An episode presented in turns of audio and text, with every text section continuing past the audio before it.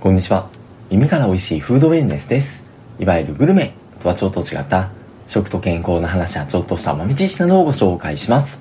さて今回はとある春野菜の話ができればと思うんですけども、いかがでしょう？これを見たり食べたりすると、あ、春が来たなっていう感じる野菜って何かありますでしょうか？こう書かれて日本人の方でパッとこれを思い浮かぶ方多くないかもしれないんですけども、ヨーロッパ、とりわけフランスとかでは、春を告げる野菜として、これが出てきたら春だよね、食べるのが楽しみなんだよねっていう風に昔から親しめられてきた野菜が、アスパラガスなんだそうです。食べ物に限らず日本人にとって一番の春の風物とすれば、やっぱり桜なんじゃないでしょうか。桜の見どころの時期が南からだんだん北上していく桜前線っていうものがありますよね。そしてヨーロッパでは桜前線ならぬホワイトアスパラガス前線になるものが知られているそうで、スペインで4月頃から始まって、フランス、ベルギー、オランダ、ドイツっていう風に6月頃までにかけてだんだん北上していくんだそうです。これ僕の検索の仕方が悪いせいか、いわゆる桜前線みたいな情報がネットで海外のサイトとかでなかなかヒットしなくて、もしサイトとかご存知の方いらっしゃったら教えてほしいんですが、春先から這い出してきたワカメを食べるって意味では、日本でいうタケノコとかにもしかしたらちょっと感覚近いのかもしれないですね。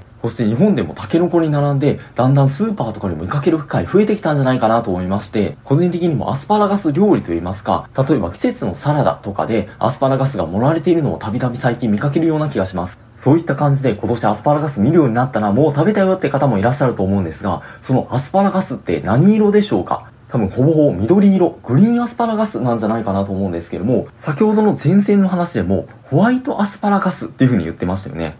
海外に目を向けると、とりわけヨーロッパとかでは、むしろホワイトアスパラガスの方が親しみがあるそうでして、というのもかつて16世紀頃、食べ物が不作だった時に、農民が食べ物がないかと思って必死に土を掘り返したら、偶然土の中に生えていたホワイトアスパラガスを発見した。そこからホワイトアスパラガスがヨーロッパ全土に広がったっていう話もあったりして、それゆえにホワイトアスパラガスが特別な思いを持って食べられてるってところもあるみたいなんですよね。ちなみにかつての日本でもホワイトアスパラガスの缶詰っていうのが主流で、だんだんグリーンアスパラガスにとって変わられたそうなんですけども、この缶詰って今ではなかなか見かけないかもしれないんですが、ホワイトアスパラガスの缶詰あったなーっていう風に思い出される方もいらっしゃるかもしれません。それはともかく、ヨーロッパで親しまれているホワイトアスパラガスと、まあ、日本ではメジャーなグリーンアスパラガス、そもそも物が違うのかというとそういうわけではなくて、特に品種の違いによるものっていうわけではないらしいんですよね。というのも栽培方法の違い、日光に当てるかどうかによって違いがあって、地中の中で育ったりとか、今では遮光シートとかで栽培する方法もあるらしいんですが、日光を遮って育てると、生えてきたアスパラガスに緑要素ができないので白くなる。一方で同じ品種だったとしても、日が当たるようにして育てると緑要素ができるので、緑色のアスパラガスになるんだそうです。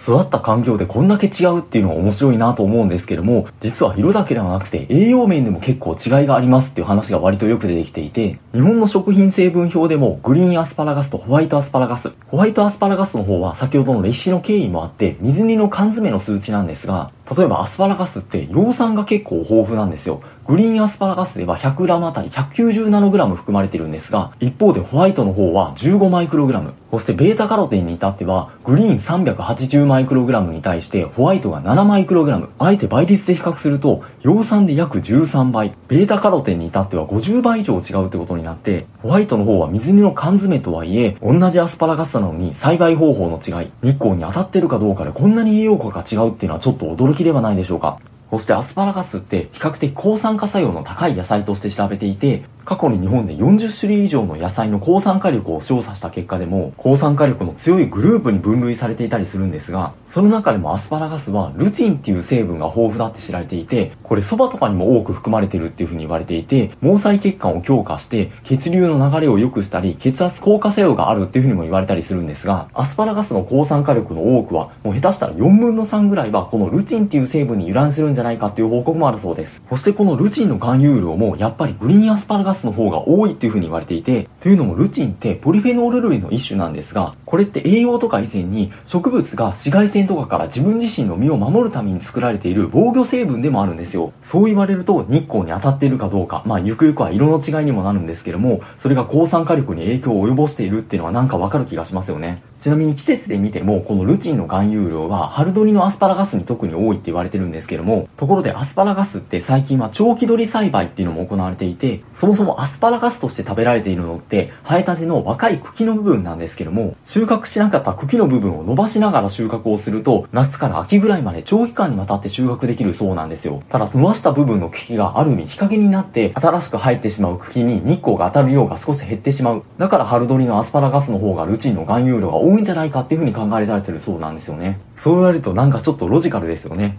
ただアスパラガスが決して悪いってわけではないんですよ。栄養価はさておき、独特のほろ苦さがあるっていう風に言われていて、心の栄養というか味わいを楽しむっていう観点もやっぱり大切ですよね。そしてこの苦味成分はプロトディオシンって呼ばれているんですが、これが癌細胞増殖防止作用あるとかっていう風にも言われたりするんですが、この成分は逆にグリーンアスパラガスには少なくて、ホワイトアスパラガスには多いんですよ。そういったホワイトアスパラガスをフォローするような情報も加えつつ、ちなみにホワイトでもグリーンでもない紫アスパラガスっていうのもあるんだそうです。僕スーパーで探しても見かけられませんでした。これ食べたことある方いらっしゃいますでしょうか？この紫アスパラガスはグリーンよりもさらに抗酸化力が高いっていう風にも言われてるそうなんですよね。というのも、この紫色の正体はアントシアニンという色素で、これもポリフェノールの一種なんですよ。なのでやはり日光にしっかり当たって育てられているものの方が紫色が濃くて、アントシアニンの含有量も多くなるんだそうです。それだったら紫アスパラガスが良くないって思われそうなんですが、実はグリーンとホワイトは同じ品種なんですけども、紫アスパラガスはそれらとはまた違う品種になるらしいんですよ。そしてこれが栽培が難しくて、どうしても収穫量が減ってしまうらしいんですよね。それに日本での流通量はまだまだ多くないそうなんですけども、もし見かける機会があったら手に取られてもいいかもしれないですね。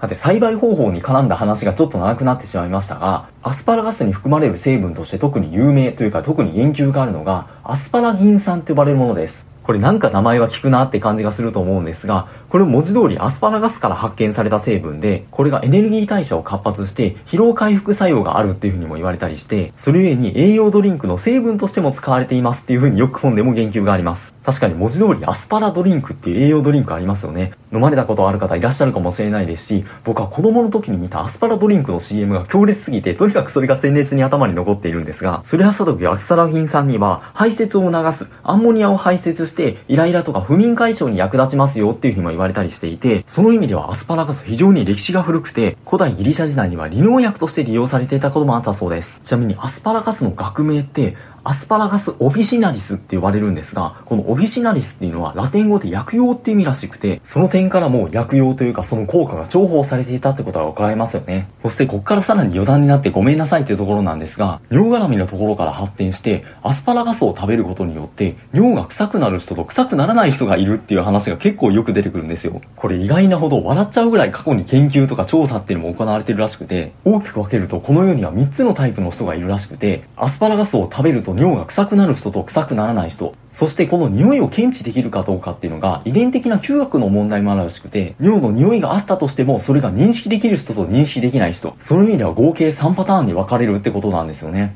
僕は正直匂いを感じたことはないんですが、そういう人も単に本人が気づいていないだけかもしれないっていう言及があってちょっとドキッとしました。さて余談はこのぐらいにしておくとしまして、そしてこのアスパラガスっていう名前なんですけども、たくさん避けるとか激しく避けるっていう意味のアスパラゴスっていうギリシャ語を語源としているんだそうです。名前からも生命力溢れるイメージを連想させますよね。成長させるためのパワーを凝縮している、含まれる成分とか抗酸化力の高さっていう意味でも重宝そうなんですが、一方で鮮度が落ちるのが早いから注意っていう話もあったりします。っていうのもアスパラガスの食べる部分、若い茎っていうのは、もう成長を始めたばかりの若い組織であるがゆえ、収穫した後の呼吸量も多くて、消耗しやすいというか、鮮度が落ちやすくて、同時に含まれる栄養もどんどん下がってしまうんだそうです。なので鮮度が高いものを選んで早めに食べてしまうに越したことはないと思うんですが、保存するときは冷蔵庫で縦置きにしておく方が良いそうです。特に葉野菜とか一般的に野菜は生えていた時の状態で保存した方が鮮度も栄養も保持しやすいっていうふうに言われているんですが、特にアストラガスはそれが顕著らしくて、っていうのもアスパラガスの先っちょの部分が成長点になっているんですが、これが垂直方向に伸びる性質があって、なので横向きに置いておくと先端の部分が上に伸びてしまって、なのでアスパラガスが曲がってしまうことがあるそうです。アスパラガスの成分の消耗もさることながら、見た目も変わってしまうので気をつけましょうっていうところなんですが、保存上の留意点以上に生命力の著しさっていうのも感じますよね。